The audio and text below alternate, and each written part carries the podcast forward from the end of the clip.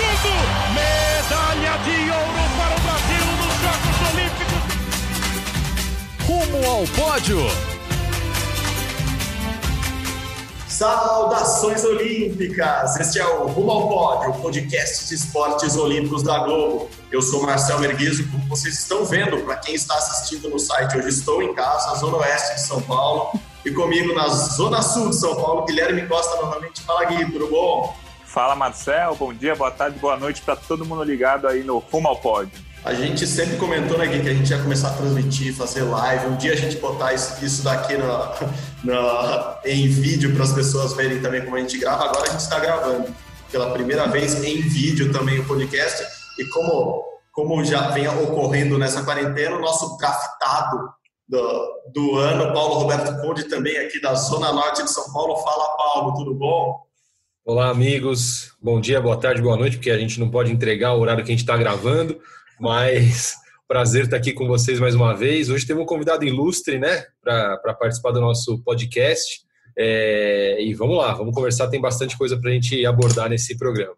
Exatamente. Hoje, com vídeo, áudio e, e demais mídias, porque temos um convidado ilustre, como antecipou Paulo Roberto Conde, ele, Jorge Bichara, diretor de esportes do COB, do Comitê Olímpico do Brasil, o homem forte dos esportes do COB, quem manda em tudo, quem conhece tudo sobre todos os atletas brasileiros do COB. Fala, Bichara, tudo bom? Tá no Rio, né? Fala, Marcel, fala, Guilherme, Paulo, pessoal que está nos vendo, ouvindo. É um prazer estar com vocês. Estou no Rio, sim.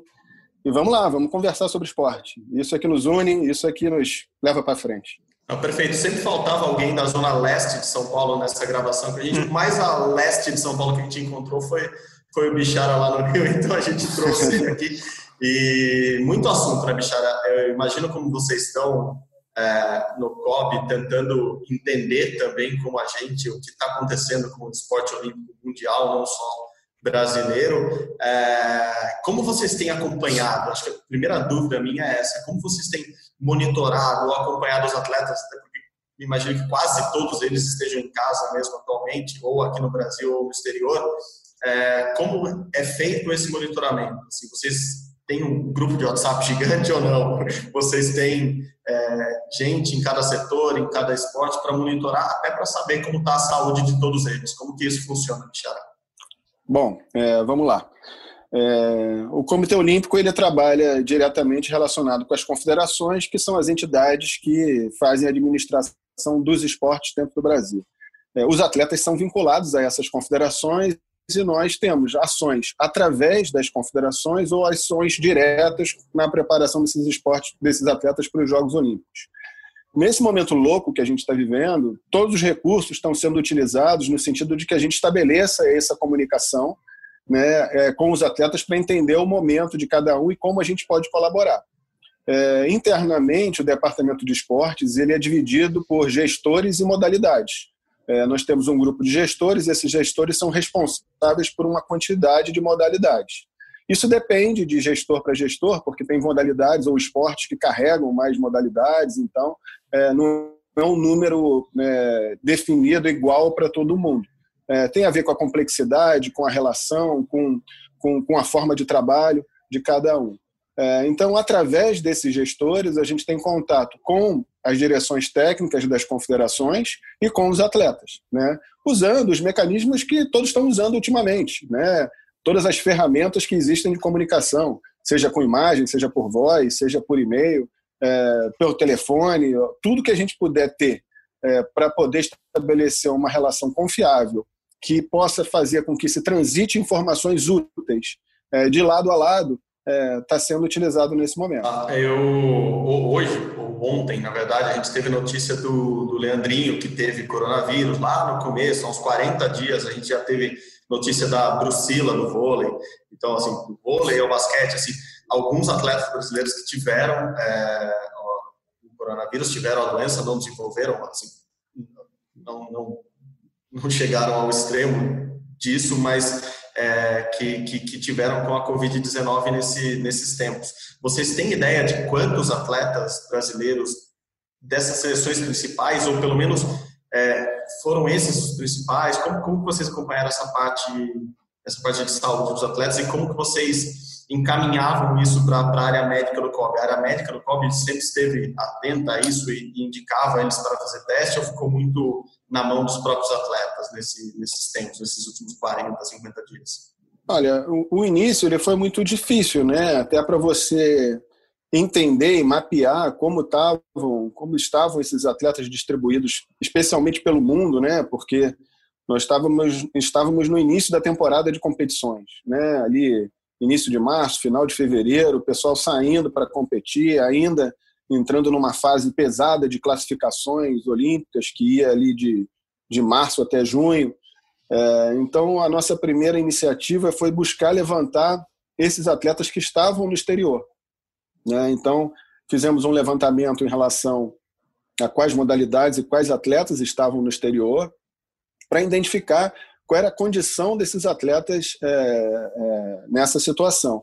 Né? Obviamente, você tem atletas que são residentes nos países, né, que já disputam campeonatos, e aí principalmente os de esportes coletivos que jogam, é, principalmente na Europa. Então, é, residentes que tinham, na sua maioria, o interesse de permanecer por lá, porque já estão há algum tempo, né?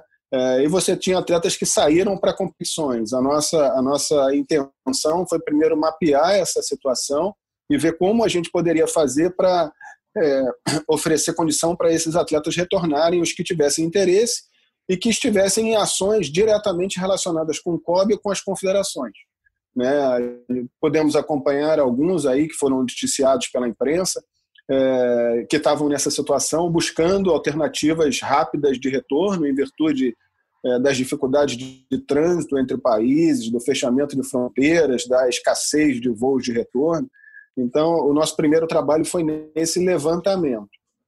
É, uh, os atletas que é, estavam dentro dessas ações, é, nós fizemos contato com algumas confederações, resgatamos, e para alguns nós ainda pudemos oferecer é, um exame e um, e um período de isolamento no retorno, porque também foi muito difícil oferecer isso, porque é, existiam é, uma, uma prioridade completamente aceitável é, dos laboratórios é, no atendimento de pessoas que estavam em situações graves, né, hospitalizadas e que precisavam ter prioridade nas suas, nas suas análises de sanguíneas e tal. Então, a orientação do nosso departamento médico foi no sentido da gente monitorar sintomas, né, verificar como estavam os sintomas, se o atleta ou, ou o integrante da delegação que voltasse do exterior apresentasse um sintoma e esse sintoma se agravasse, as recomendações do setor médico envolviam o isolamento e a identificação da evolução desse quadro e, posteriormente, o encaminhamento a uma unidade de saúde. Né? Nós tivemos, é, certamente, é, muitas informações a respeito de atletas que tiveram contato com a doença, alguns que desenvolveram, outros não. É, como está sendo aí o desenvolvimento da, da pandemia, alguns são assintomáticos, outros apresentam sintomas brandos, outros casos muito graves infelizmente uma quantidade muito grande de falecimentos, né, e nós fomos monitorando esses casos. Certamente não temos o controle de todos os nomes, né, também vamos sendo surpreendidos com novos casos que vão surgindo. Infelizmente, ainda existe uma, uma possibilidade de um, de um contágio ainda em evolução positiva no nosso país. Nós vamos monitorando, sejam atletas, treinadores ou membros de comissão técnica que estão envolvidos nessas preparações. Gui, manda ver aí. É, Bichara, nos últimos, nas últimas semanas, praticamente todo dia, algum membro do Comitê Olímpico Internacional fala: ah, a Olimpíada, se não for em 2021, não vai acontecer mais. Ou alguém fala: ah, infectologistas do Japão diz que é difícil a Olimpíada acontecer em 2021. Enfim, faltam 15 meses para a abertura da Olimpíada, se tudo acontecer como previsto. Mas como o Comitê Olímpico do Brasil está vendo isso? Ele vê como uma, uma dúvida com relação à data da Olimpíada, julho do ano que vem? Ou vocês estão trabalhando 100% de certeza que vai ser lá e vocês acreditam realmente que vai acontecer uma Olimpíada normal no ano que vem? Olha, é, a definição da palavra normal ela vai ter que ser revista, né? Acho que, penso que a partir de agora, o que era normal há três meses atrás, certamente não será, principalmente nos próximos 15, 20, 24, 36 meses que a gente tem aí pela frente, aí, quem sabe para a vida inteira. É, no, o, o, COI ele teve uma decisão difícil a tomar na questão do adiamento em virtude é, de uma série de relações que precisavam ser estabelecidas até uma posição final. É, todo, todas as evidências, todos os indícios que se apresentavam naquele momento, lá atrás, é, nos, nos davam uma certeza da impossibilidade de se manter a data previamente estabelecida, né? a evolução da doença, é, o quadro como ele se estabelecia na Europa, é, os riscos da, da falta de controle que até hoje existem, né? não existe uma vacina, como, como vocês mesmos falaram, então todos os indicativos que tínhamos iam por esse lado, e olhando pelo lado esportivo, pelo impacto forte que já tinha na preparação, nós entendíamos que não seria o correto, o justo, o conceitual é, se manter uma realização de jogos naquela condição, principalmente nas questões também que envolviam a segurança de quase 800 pessoas, 800 brasileiros que estariam defendendo o Brasil na competição esportiva. É, da nossa parte, estabelecemos uma série de relações com o COI, onde ele apresenta a, a, o seu plano para o próximo ano, de realizar o evento, começando é, é, conforme previsto, no dia 23 de julho é, é, de 2021, a edição de 2020 dos Jogos Olímpicos. É nisso que a gente trabalha. Né? Todas as nossas relações em relação, é, na questão relacionada à organização da participação do Brasil estão voltadas para que o Brasil participe da edição dos Jogos de 2020, que serão realizados entre julho e agosto de 2021, em Tóquio. É, já estamos ouvindo, obviamente, é, informações a respeito da, da, do, do, da, da possibilidade da não realização dos jogos e consideramos isso normal. Acho que o quadro, nesse momento, ele tem que se abrir para várias possibilidades. É, ela existe. É, mas, é, nesse momento, nós estamos 100% é, focados na reorganização da participação do Brasil é, para os Jogos no ano que vem. Entendemos que é possível, é, sabemos que é, a segurança 100% ou alguma coisa próxima disso só existirá com a vacina, né? não pensamos de outra forma, mas entendemos também que o controle muito mais rígido de como é, a, o, o quadro de infecção pode estar acontecendo até o ano que vem, ele seja possível e que seja possível a realização do evento. Perfeito. A gente sempre comenta aqui no, no início do, do, podcast, né, que, que, o número de atletas brasileiros classificados, 178 mantidos, e, e, a contagem regressiva. Hoje, a contagem regressiva está em 450 dias, exatamente. A gente está gravando nesta terça-feira o podcast. E a gente até brincou no começo do ano, né, Bichara, que pela primeira vez havia mais atletas brasileiros classificados do que dias para Tóquio. É, agora voltamos essa contagem e a gente vai, vai chegar nesse número só daqui a um tempo de novo. É, mas, Paulo, manda, manda a tua pergunta. Só, só um complemento. O que o Gui falou é que hoje a associação, ou hoje, hoje a Associação Médica do Japão disse que acha inviável a realização de uma Olimpíada sem a vacina, porque todos os especialistas na área dizem que uma vacina dessa demora em média um ano, um ano e meio para ficar pronta, para depois de testada e poder ser aplicada em todo mundo. A gente sabe que já, já existem vacinas sendo testadas no momento, nada, nada grandioso ainda, mas que já muita gente começou a testar pelo mundo. Então, essa é a, a principal expectativa, que com uma vacina os jogos possam ocorrer na nova normalidade, no novo normal que vai ser o pós-pandemia, mais ou menos isso, né, Michel? É, acho que todos ouvimos é, essa, essa informação a respeito de um, de um prazo que a ciência precisa para apresentar com mais garantias a eficácia de, um, de uma vacina. É, porém, nós nunca vivemos uma situação como essa. Né? Uhum. Entendo que toda a comunidade científica relacionada à área de saúde hoje está voltada para a busca dessa vacina. É, então, eu também acredito que, além da ciência, é, existe um interesse financeiro muito grande dos laboratórios uhum. em que essa vacina fique pronta. Né? Então, é, eu acredito sim, é, eu tenho sempre um olhar é, otimista de que é possível sim é, que a, a, vacina fique pronta é, com um tempo menor, com eficácia garantida e que permita que a solução não seja tão demorada, né? uma solução para a humanidade, não é uma solução para o esporte. Né? Então, Exatamente. eu acredito que seja viável sim.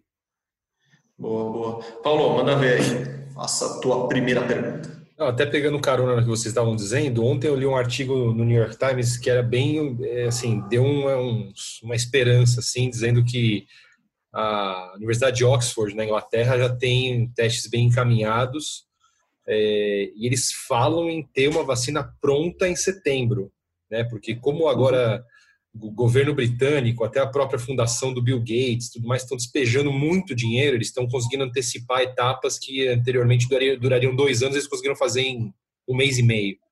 E isso é muito legal.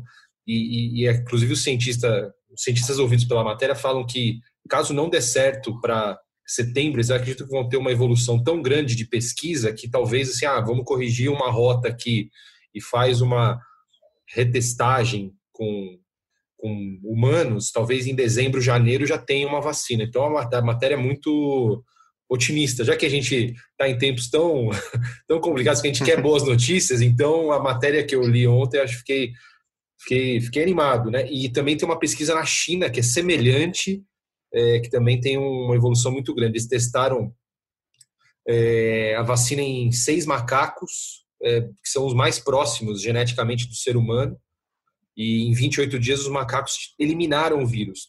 Assim, não tinha mais o vírus, eles, eles foram é, submetidos a uma carga muito grande viral, e em 28 dias, que é um período que eles falam que ah, pode ter reincidência tal, os macacos eliminaram. Então, assim, não é mais nem teste in vitro, é um, te é um teste já com, né, com um ser vivo, e agora eles vão replicar isso para 6 mil pessoas no Reino Unido. E aí estava até falando na matéria que é, é, ruim que se controle muito é, como está acontecendo na Europa, que agora baixando os casos, porque eles precisam testar. Né? Então, uhum. é, é, isso, enfim, esse é a parte toda para a gente não, não, perder as esperanças. É, uma coisa que eu ia perguntar para o Bichara é sobre se é se eles acham possível nas conversas com o COI que eles tiveram fazer, por exemplo, uma bolha olímpica. Os atletas, as delegações chegariam, ficariam quarentenadas um tempo, é, formasse um cinturão e tudo mais, e aí, por exemplo, um evento sem público, talvez um público muito reduzido, e aí conseguisse fazer dentro de uma, uma bolha, assim, muita testagem e tudo mais. O que, que eles acham? O que, que ele, o Bichara e, e de repente, se é Olha, possível isso? É... Uh nos Jogos Olímpicos de Londres, né, é, existia uma ameaça grande de terrorismo é, nessa edição dos Jogos. Então, é, foi estabelecido umas normas bem rígidas de segurança. Eu lembro bem que para a gente circular, entrar e sair da vila era, era bem complexo, né, pela, pelos controles de segurança que existiam.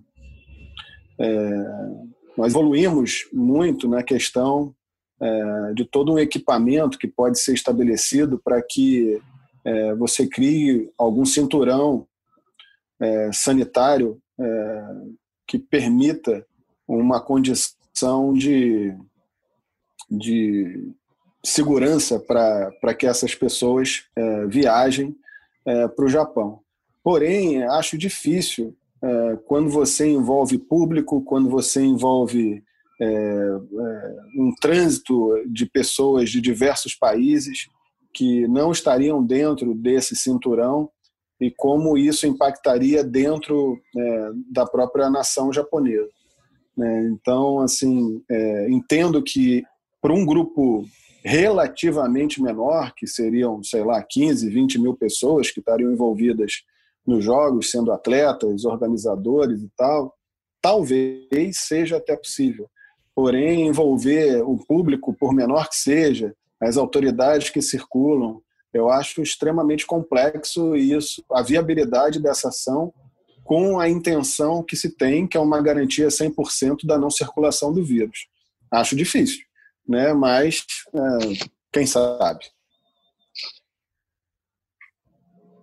Aproveitando um, um pouco disso que o Paulo perguntou, quando ele questiona nas reuniões que, que vocês tiveram com o COI e, e, enfim, com outras entidades mundo afora, é, qual, qual, é o principal assunto que vocês discutem hoje? Claro que a saúde dos atletas deve, deve estar em primeiro lugar sempre, mas nessas reuniões do, do COB com o COI, do CORB com a Panam Sports, é, o tema central é sempre financeiro, é como, como, como levar isso adiante, quem vai pagar essa conta, quem, como que a gente vai ter dinheiro suficiente. Eu não sei se o COB está com esse aperto agora, mas imagino que outras confederações, outros comitês olímpicos pelo mundo estejam precisando de dinheiro para conseguir se sustentar. É, passa muito por isso. A gente viu a, a, o COI via a Solidariedade Olímpica anunciando que, que vai, vai dar mais dinheiro, vai disponibilizar mais dinheiro para os comitês olímpicos nacionais que precisarem.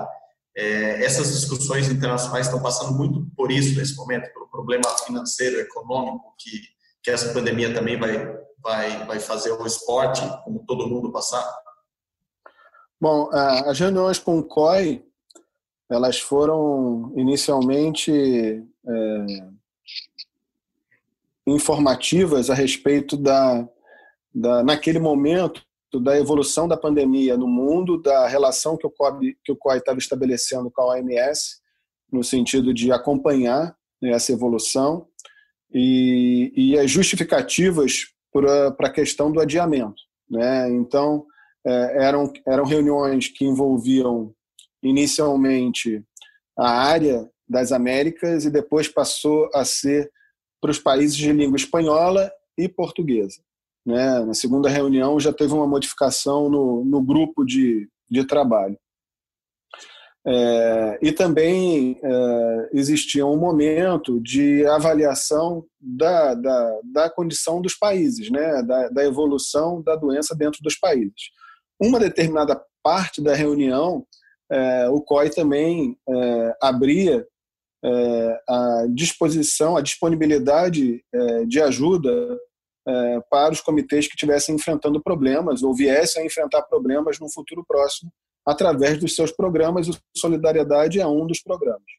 É, na reunião com a Panam, né, que é a correspondente do COI dentro das Américas, que organiza os Jogos Pan-Americanos, é, foi um pouco mais no sentido de uma, um relato da condição da evolução da doença em cada país. Então, cada um teve uma possibilidade, uma, uma, uma oportunidade de expor um pouco como estava a situação no seu país, é, abrindo rapidamente a situação da evolução da doença nas Américas, apresentando um quadro difícil, e da mesma forma a Panam também se prontificou a cooperar é, na, na questão da, da, da, do suporte à preparação desses atletas. Tanto que depois eles encaminharam para a gente é, um pedido de levantamento de informação de atletas que estavam já classificados ou em processo de classificação.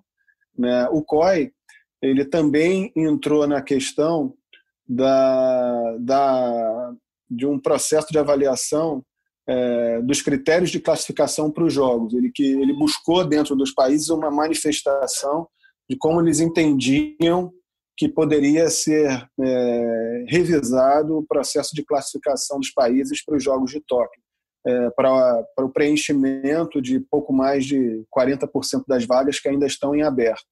É, então pediu, solicitou que alguns países, que os países se manifestassem através de um questionário de como eles entendiam que isso ia acontecer. Isso é um processo que está sendo conduzido pelas federações internacionais. É, foi estabelecido um prazo que até o final de abril, início de maio, eles iriam divulgar como seria esse novo processo é, de, de classificação ou revisão dos processos de classificação. Então, é, Bichara, o, todos os comitês olímpicos do, dos outros países estão passando por problemas, né? A gente viu o Comitê Olímpico Americano falando em queda de da quantia, do montante. Os comitês olímpicos europeus, então, estão estão também muito prejudicados. Eu queria que você falasse um pouco do COB. O, o COB tem como principal fonte de renda a lei PIVA, que vem dos dinheiro, o dinheiro vem das loterias e as pessoas estão apostando menos nessa, nessa quarentena. E queria que você falasse também um pouco dos clubes. Os clubes, claro, não estão tão ligados ao Comitê Olímpico do Brasil, mas são eles que pagam boa parte dos salários, são eles que mantêm também o, alguns dos principais atletas do Brasil e, e, alguns clubes estão passando por problemas, corte de salários, corte de atletas. Eu queria que você falasse um pouco de como financeiramente o Comitê Olímpico do Brasil está tá sendo tratado, está vendo essa a pandemia. Hein?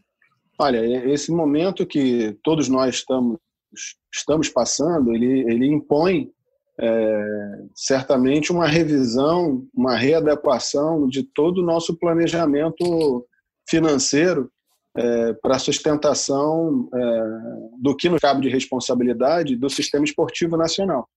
É, o COB, é, ao longo das últimas semanas, é, nós temos investido uma parte grande do tempo em reavaliar investimentos e, e, e ações no sentido de que é, nós possamos é, sobreviver a esse momento. O COB, ao longo dos últimos anos, conseguiu fazer uma reserva financeira importante, é, obviamente finita, mas uma reserva importante que nos permite é, suportar essa situação por algum tempo. Uh, nós temos uh, as nossas responsabilidades com os nossos filiados, que são as confederações, que têm uh, também os seus filiados, que são as federações onde os clubes estão vinculados. É, entendemos que todo o sistema será afetado, não tem como não, não, não ter impacto em todo o sistema esportivo nacional. o que nós temos visto é, são é, ações que vários países estão fazendo no sentido de revisarem seus planos e com a gente não vai ser diferente. Nós temos feito isso, é, já avaliamos internamente qual é a nossa necessidade de, de redução. Nós temos uma, um procedimento interno de passar isso pelo conselho de administração antes de divulgar publicamente. Nós temos reuniões essa semana é, onde nós temos que expor toda a situação financeira, o que existe de reserva e o que está sendo feito para mitigar esses problemas que estamos enfrentando. É, o que nos preocupa bastante, é, sem dúvida, é a alta do dólar, porque nós temos uma a nossa previsão orçamentária carrega muito peso das participações internacionais e isso impacta diretamente nos orçamentos que nós realizamos nos anos anteriores, visando a participação, a representação internacional do Brasil, seja em ações diretas do COB, seja no suporte que nós damos para a confederação. O nosso maior investimento está no repasse para as confederações. Então, isso está sendo tudo revisado nesse momento. O impacto nos clubes, para a gente, é extremamente preocupante, porque os clubes são as células de preparação dos atletas. Né? Eles têm a maior responsabilidade de conduzir é, o esporte nacional. Então, nós vemos com bastante apreensão é, o que está acontecendo no cenário esportivo, especialmente nos grandes clubes, onde você tem, teoricamente, um suporte maior é, e, uma, e uma gordura um pouco maior para suportar esses momentos. Então, estamos conversando internamente é, e temos uma boa relação com a Secretaria Nacional de Esporte, no sentido de que é, venham se pensar soluções ou iniciativas que possam ajudar todo o sistema a se manter nesse momento. Não, perfeito. Eu tenho duas perguntas já para fazer na sequência em relação a isso que você falou. A, a primeira é, é, muito prática, assim, é, o quanto vocês estão preocupados com essa demissão do Thiago Braz do, do Pinheiros? Olha, eu, eu particularmente sempre fico bastante preocupado com a demissão é, de qualquer atleta, como fiquei com, com a demissão da com a demissão, com a finalização do projeto da equipe de basquete do Pinheiros também. Né? O Pinheiros ele, ele carrega um, um, simbolismo muito grande dentro da estrutura esportiva do país, porque é um dos maiores, talvez o maior clube é, em termos de volume de atletas e associados que o Brasil tem. É, o que acontece no Pinheiros ele se reflete no Brasil inteiro. É, é um clube multiesportivo com um grupo associado pesado, grande, é, que assim é, é responsável pela, por, uma, por uma parcela muito grande da, da, da competição esportiva nacional, seja através dos investimentos que ele faz, seja através das competições que ele cedia, seja através da participação dele histórica dentro da, da, do esporte brasileiro. Né? Entendemos que o momento é difícil, né? entendemos que a situação ela requer reavaliação de investimentos. É, tenho assim questionamentos pessoais se é, o investimento que é feito no Tiago ele tem um impacto tão grande, né? Ouvi algumas coisas relativas a, a, um, a, um, a um retorno que o Tiago não estava dando ao clube por residir no exterior. é, a carreira do Thiago, os principais títulos do Thiago, a prova de salto com vara, ela depende muito que o atleta permaneça no exterior por um longo período. É, foi assim com, com a Fabiana, é, ela residia tempos longos, inicialmente na Itália, depois na Suécia. Com o Thiago não foi diferente, os melhores resultados dele na categoria adulta vieram a partir do momento que ele estabeleceu a sua moradia fora do país, é, isso em 2014, 15 e 16, onde ele conquistou o título de campeão olímpico. Ele retornou ao país nos anos seguintes, não teve bons resultados, teve um bom resultado no ano passado, quando voltou a ser finalista de um campeonato mundial. É, então entendemos que era um bom momento de, de evolução para ele. É, o clube tem a sua, a sua avaliação interna, de fora é muito fácil falar, porque você não está vivendo o problema eles sabem onde o calo está apertando, quais são as, as atitudes que eles têm para tomar. É, a gente lamenta profundamente é, a situação, o simbolismo que tem em você dispensar um campeão olímpico. É, a gente espera assim que o clube consiga se reorganizar financeiramente, que ele encontre apoio para que isso aconteça. É, o, dentro das nossas limitações estatutárias e, e, e de atuação, nós estamos sempre dispostos a ajudar. É, entendemos que temos parcerias boas com vários clubes e, e o Pinheiros não é diferente. É, sabemos que o clube está passando por um momento político também é, importante dentro da sua estrutura é, de organização clubística. Né? Sabemos que isso impacta em algumas decisões que estão acontecendo dentro do clube nesse momento também. A gente espera que as pessoas tratem isso com serenidade, a gente sabe que são pessoas sérias, é, a gente espera que essa retomada dos investimentos aconteça o quanto antes. Não, perfeito. É, curto até. É, muda algo na preparação do Thiago ou que o COB investe nele, bancando o Petrov? Eu não sei se o Elson também, o salário é o COB que paga. É, não muda nada. Assim, essa, esse rompimento do contrato com o Thiago Braz, qual é o uh, uh, na prática, o que acontece a partir de agora? Muda muito a preparação dele até julho do ano que vem ou não? Olha, é, o Thiago ele tem uma, um entendimento junto com a comissão técnica que trabalha com ele, com o Petróleo, com o Elson, é, com o Cavaleiro, que faz a coordenação para a gente do, do nosso ação ali com ele, de que é importante a permanência dele no exterior. Né, que é importante que ele resida no centro de treinamento na Itália, junto com o Petrov, para que ele tenha possibilidade é, e capacidade de, readquirir uma forma técnica e física que permita a ele literalmente alcançar voos maiores. É, óbvio que o impacto de uma redução financeira no seu salário, ela impacta que não seja talvez na condição técnica e física, mas até mesmo na questão emocional é, o cenário está difícil para todo mundo. É, o que nós, o que o COB estabeleceu junto com a Confederação Brasileira de Atletismo de participação dentro da preparação do Tiago envolve uma remessa financeira, um pagamento financeiro para ele mensal, no sentido de que permita a ele cobrir os custos da, da participação dele, da estadia dele na Europa. É, a, nossa, a nossa colaboração, a nossa participação no processo de preparação dele, como temos com alguns outros atletas, é subsidiar é, a participação dele no exterior. Né? Então, gastos relativos à moradia, alimentação, transporte interno, são suportados pelo Comitê Olímpico no nosso acordo com a Confederação Brasileira. A Confederação tem o seu patrocinador e tem os seus programas de apoio aos atletas, e ela faz um outro tipo de contribuição. É, o Thiago, ele, é, todo o, o, nosso, a nossa estrutura ele é clubística, né? Então, os atletas para participarem desse processo, na sua grande maioria, estão vinculados a um clube.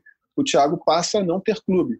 O problema maior é que o atletismo brasileiro tem tá, tá com uma deficiência muito grande de clubes. Então, o espaço para que ele venha se realocar, é, não estou dizendo nem na questão financeira, mas propriamente na sua participação, ele é, ele é limitado certamente vai encontrar um clube para ele.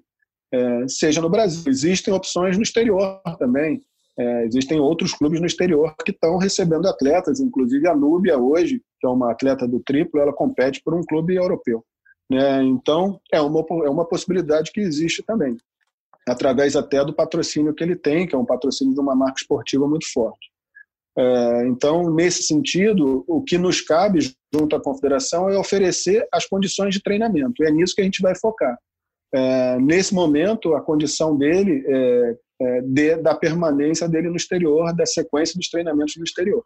A gente depende do calendário europeu, né, do reestabelecimento do calendário europeu de competições. Estamos ouvindo algumas coisas em relação a alguns meetings, meetings a princípio de caráter nacional, é, limitado ainda aos residentes naquele país para evitar o trânsito de, de pessoas, é, mas já conseguimos também é, receber algumas informações de alguma coisa a partir de agosto, setembro, que poderiam permitir a, a, o trânsito de, de atletas entre nações e que seria importante para ele participar nesse momento. Ótimo, perfeito.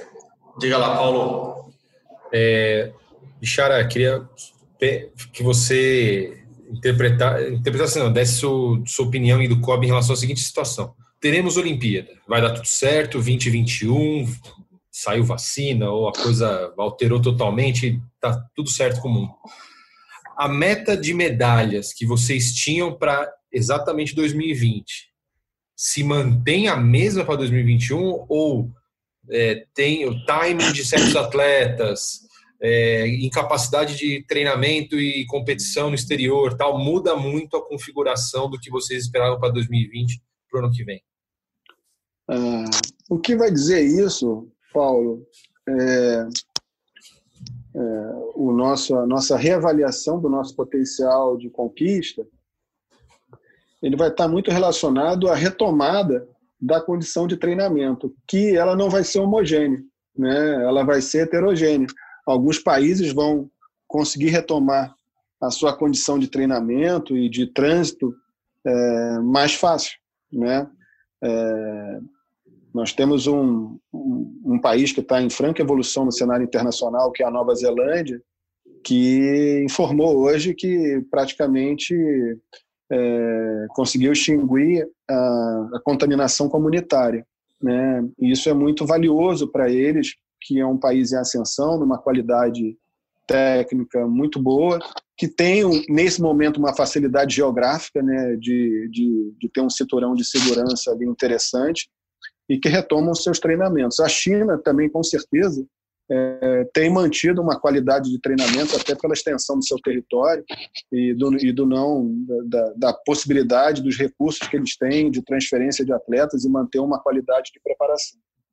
É, nesse momento é muito difícil avaliar é, o nosso potencial. Vocês sempre souberam que eu sempre fui um cara muito conservador nessas análises, muito pé no chão, no sentido de que, é, sem querer falar em clichês, né, mas tudo é consequência de uma boa preparação. E esse último ano, esses últimos oito meses, os últimos seis meses, eles são fundamentais para que o atleta tenha um refinamento de preparação, que trabalhe muito a confiança, no sentido de que chegue nos jogos é, no melhor da sua condição física, técnica e principalmente emocional. É, então, assim, o, o, nosso foco nesse momento é, é buscar é, que os nossos atletas consigam readquirir essa condição de preparação. Né? Então, o nosso olhar individualizado, a orientação que eu passo para todos os representantes de modalidades, o que a gente tem discutido muito com as confederações, é que a gente encontre formas que isso se retome o quanto antes, né? da melhor forma, com segurança, é, mas assim nesse momento é muito difícil é, estabelecer se o nosso potencial foi afetado ou não. A questão de que alguns atletas ficam mais velhos e tal, outros também é, readquirem possibilidades que antes às vezes estavam um pouco é, mais distantes, né? É, existem atletas onde os jogos estavam muito próximos, outros os jogos estavam muito distantes ainda. É, esse, é, é difícil você avaliar o saldo dessa situação, em que ponto nesse momento ele foi favorável ou não ao potencial de conquistas do Brasil. Nos cabe trabalhar, olhar, observar tudo que a gente tem de potencial e tentar retomar o quanto antes a nossa preparação eu, eu tenho o pé no chão, eu sou confiante de que a gente pode representar muito bem o Brasil nos jogos, que o Brasil pode se representar muito bem nos jogos, é, com a qualidade de atletas que temos, é, mesmo num cenário é, econômico muito difícil, que não é de agora, é dos últimos anos, é, que vai se refletir para frente também. O Brasil tem muitos atletas jovens que possivelmente a gente estava pensando para 2024. As meninas do triatlo, o Bolinha e o Keno, que são boxeadores muito fortes, o Diogo da ginástica, o Murilo da natação. Você, e eles estão em franca ascensão, né? Esses nomes que eu falei, muitos outros estão em franca ascensão. Você acha que esse ano que eles ganharam, isso vai ajudá-los ou vai prejudicá-los porque eles perderam esse ano, na verdade, porque é, são cinco, seis, sete meses que eles vão ter dificuldades de treinamento. E, e pensando nesses atletas jovens, a preparação para 2024 já muda tudo, um ciclo olímpico de três anos e não de quatro. É, a renovação vai ser mais difícil de ser feita no, nos esportes para 2024, porque vão ser só três anos ali de transição de um ciclo para o outro. Essa, essa, essa pergunta é boa. Eu já, eu já parei para pensar nisso algumas vezes, entendeu? É, fato que uma das, das ações que, que possibilita o amadurecimento dos atletas é a competição esportiva. É, a, a, a, participação na competição, você conseguir se organizar, estruturar o seu treinamento para estar na sua melhor condição, acertar ou errar, ganhar e perder, é, disputar, é, estar ao lado dos principais adversários do mundo, crescer ao lado desses atletas ou não, é, faz com que é, você consiga amadurecer e melhorar, aumentar o seu potencial de resultado. É, essa é uma questão que é uma grande dúvida. É, como será esse amadurecimento com essas restrições tão grandes de participação em competições? Né? Se isso demorar muito a acontecer, será que esse ano é ganho mesmo ou não? Entendeu? Então, essa é a dúvida que eu tenho. Né? Obviamente, você ganha um ano de treinamentos. Tem atletas que são construídos assim. Né? O, pessoal da canoagem, eles competem pouco, né? porque foi uma estratégia do treinador, quando chegou, do treinador inicial que chegou e iniciou o trabalho, competia pouco. Então, eles são um pouco mais acostumados a viver essa situação de competir três vezes por ano, quatro vezes por ano no máximo. É, eles, eles convivem bem com a rotina do dia a dia de treinar duas vezes por dia, semanas e semanas. 46 semanas, para ser preciso, que é o processo de treinamento deles. Então, eles aguentam bem essa rotina. É um esporte que a gente chama de cíclico, é onde você tem uma medição por tempo, onde você precisa de um volume de treinamento. Então, eles aprendem, e é um exercício de convivência né, de todos ali do dia a dia. Você é testado nos seus limites na convivência ali daquele grupo. E eles sobrevivem bem outros atletas necessitam é, estar em, em, em constante competição. Os atletas do boxe, por exemplo, eles precisam estar circulando em torneios para conhecer adversários, para testar, para ser testado, para entender se os atletas, seus adversários conhecem seus pontos fracos, para ele conhecer os pontos fracos dos seus adversários. Então esse contato ele é extremamente necessário. Os atletas de judô eles se acostumaram a um circuito com muitas competições, né? E você rodava, compete, treina, é, compete de novo, treina, volta para o Brasil, passa algumas semanas, eles eles convivem bem com essa situação de que é, você faz e desfaz mal o tempo inteiro e que você tem que estar em permanente forma física e técnica porque a competição é constante. Esse cenário que a gente entra, ele é completamente novo. Para todo mundo, é verdade. Não é só para a gente. Né? A Europa está algumas semanas na nossa frente com um modelo é, mais organizado no sentido da, da, das propostas de retomada de treinamentos. Nós estamos começando a trabalhar isso agora. É, mas eu já recebi, por exemplo, informações, tenho dados né, de propostas de retomada de treinamentos de da Federação Portuguesa de Natação, da Federação Italiana, é, da, da equipe é, de judô do Japão, e a gente está trabalhando o nosso também, a nossa proposta de retomada para discutir com os clubes, com as confederações, de como isso vai acontecer. Mas um fato, para mim, é muito significativo, que é a retomada das competições. Isso, para mim, é muito importante no sentido da gente, da gente poder avaliar em que estágio técnico nós estamos e que proporcionar uma condição de, de amadurecimento para esses atletas jovens. esse cenário de que é, sai de quatro para três anos, é, é, o primeiro ano geralmente é um ano, como dizia é, um treinador amigo meu, o ano seguinte aos Jogos ele é o ano do quarto e do quinto. Né? O quarto e o quinto na Olimpíada eles, eles vão com uma gana muito grande para o ano seguinte. Né? É o ano também dos atletas jovens. Né? Vamos ver como é que esse cenário se estabelece. É, acho que assim a maior preocupação que tem nesse momento é como o Brasil vai poder oferecer é, condição de preparação para esses atletas jovens nos anos seguintes diante de um quadro econômico difícil. Essa é a minha maior preocupação. Bichara, é, vocês estão pensando, desculpa se atropelei alguém, só para não perder o embalo, essa questão de voltar a treinos, tudo mais, fala muito em testagem, né? Teste, teste é importante para você medir o que. O COB tem alguma intenção de, de repente, ter o seu próprio arsenal ali de testes para Covid, para, de repente, ter muita gente que treina ali no Maria Lenk, alguma coisa do tipo, ter esse controle?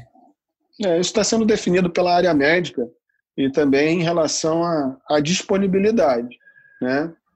Existem, logo quando, no primeiro momento da, da chegada do vírus ou da propagação maior do vírus dentro do Brasil, é, nós conseguimos fazer testes em alguns atletas, como eu comentei, atletas que estavam vindo do exterior, e a demora dos testes, completamente compreensível em virtude das prioridades, chegou a oito dias úteis, nove dias úteis. Hoje em dia, nós já sabemos que tem testes que em minutos você consegue identificar é, a presença, pelo menos, de anticorpos no, no, no sangue da, do testado. É, faz parte de alguns protocolos, sim, a, a execução de testes. É, o que nós precisamos avaliar é se existe a disponibilidade de testes para serem feitos, né? se existem é, os reagentes, os testes efetivamente para você poder realizar. E o custo disso.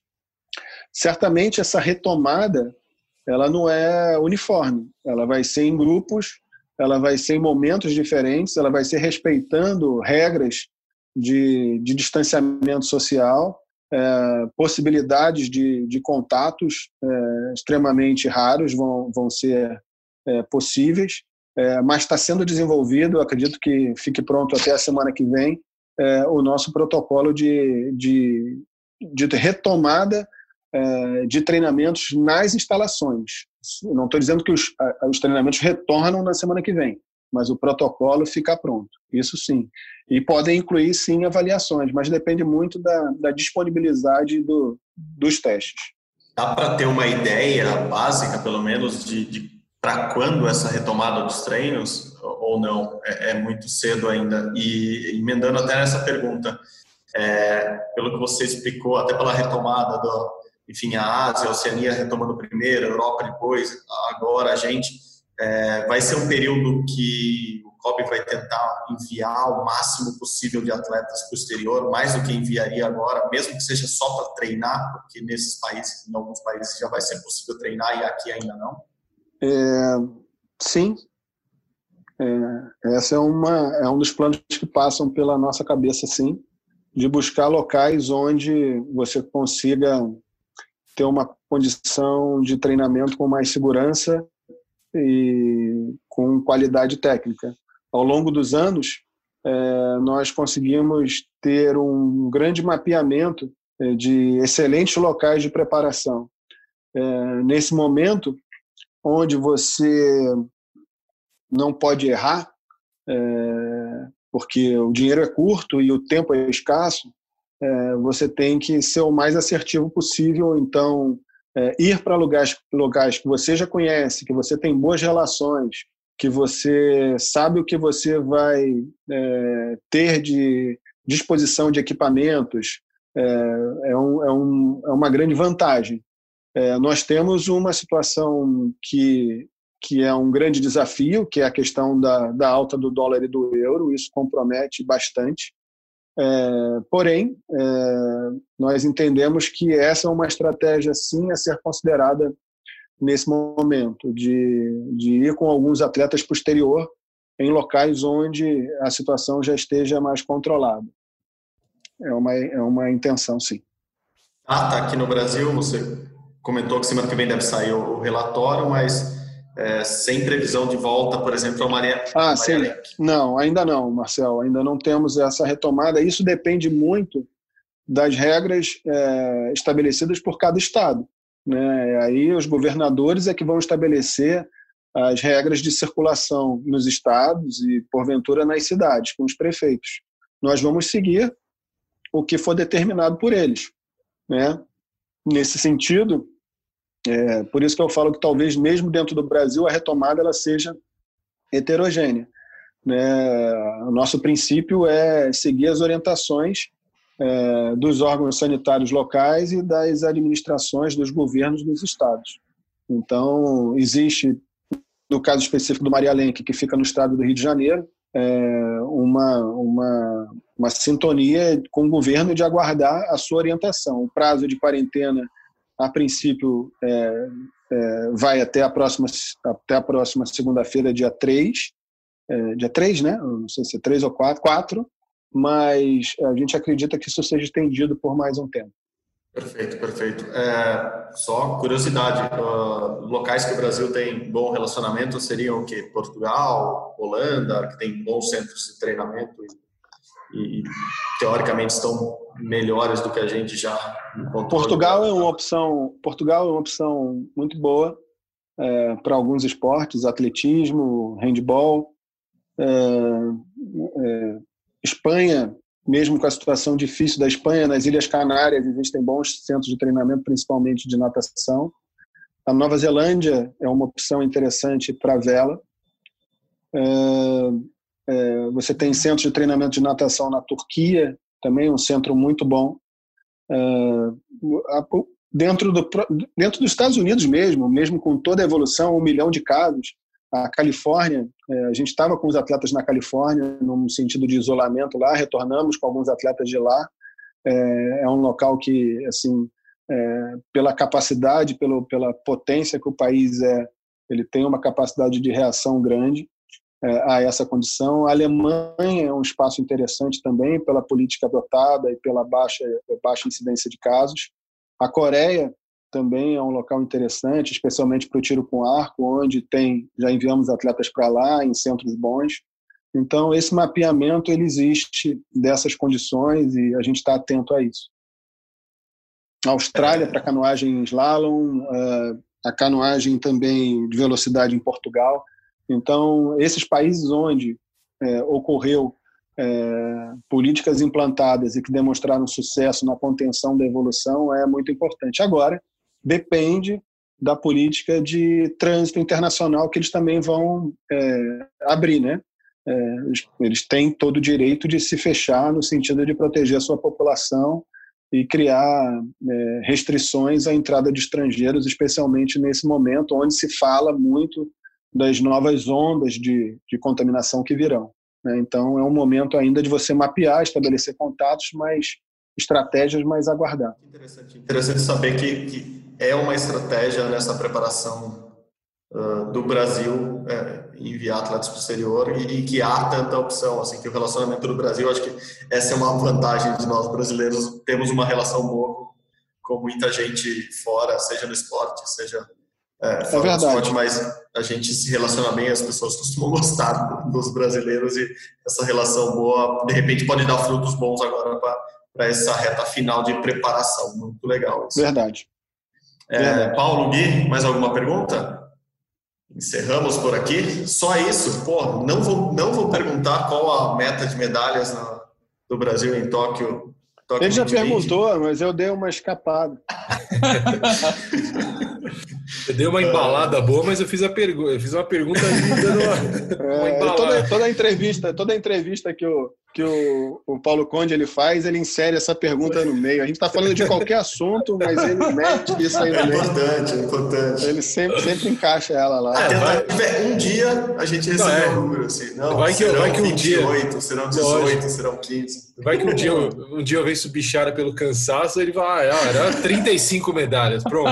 É. ô, ô, Marcelo, aquela frase que eu sempre falo, que eu não gosto que sejam previsões, eu gosto que sejam projeções, porque previsão parece parece algo de outro mundo tal, foi o Bichara que me contou, assim, é uma frase muito boa que eu uso bastante. Sim, sim, sim, a gente costuma brincar que não, não é bola de cristal, é, é conta mesmo, né, ciência. Você até citou ele aqui no, no meio, não, não, não, citou o nome dele, mas o Jesus Morulan falava muito disso, né, Bichara? Não é, é historinha da Disney isso aqui, isso aqui é ciência, isso aqui é matemática, isso aqui é trabalho, é. não, não tem nenhuma grande invenção. O, Gui, o Guilherme ele tem uns números muito bons em relação às projeções que ele faz.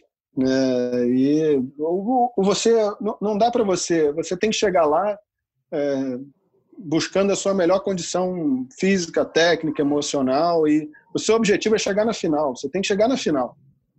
Você tem que chegar na final. Esse é o teu foco, entendeu? Você tem que avançar uma casa nesse jogo. Se a sua modalidade ainda na última edição foi oitavas de final, o teu objetivo é chegar nas quartas de final, chegar na semifinal, você tem que ter a ambição de, de alcançar um degrau a mais. Né? Você tem que ter a obstinação de se dedicar para chegar nos jogos na sua melhor condição e, e buscar a melhor forma de representar o seu país. É, esse é o foco. É, a medalha ela, ela vai ser fruto disso aí, é óbvio. Nós queremos ter uma, uma condição muito grande de conquista de medalhas. É, lamentamos que uma parte da, da, da, crítica ainda não entenda que ser estar entre as 15 primeiras nações de uma edição de Jogos Olímpicos é uma condição, é uma condição muito condizente, na minha visão, é, para o Brasil, por, por quanto o Brasil é, tem de cultura esportiva, de reconhecer o valor de estar numa final, de reconhecer o valor de de, de se classificar para os jogos, de reconhecer o valor que o atleta e o esporte têm dentro da sua própria sociedade. Então, é, assim, o nosso foco de trabalho é esse, fazer o melhor é, possível para o Brasil. Óbvio, todos gostamos de estar no pódio, todos gostamos da sensação, da emoção da final, todos ficamos é, tristes nas derrotas. Ela, ela faz parte, ela, ela, ela é do jogo, ela nos faz entender, crescer ela nos ensina onde nós erramos, onde a gente pode melhorar. Ela, ela faz parte da, da atividade e a gente usa isso na nossa vida pessoal. Esses ensinamentos servem para a vida inteira. É, o número o número tem, tem aumentado de edição para edição.